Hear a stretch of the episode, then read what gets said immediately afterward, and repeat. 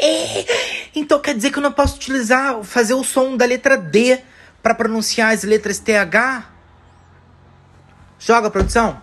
There's also a possibility that it could be a D sound as well. So D's and dat and does and brother, things like that. So what's that might sound like what's that? Mate, what's that, yeah? What's that? So instead of that, is that. Tem que imitar Belinha. Imita Belinha.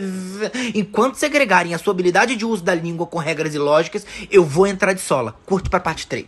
Cuide do seu nariz. Você fala demais. Não fui eu quem pedi. Se teu conselho fosse bom, tu vendia.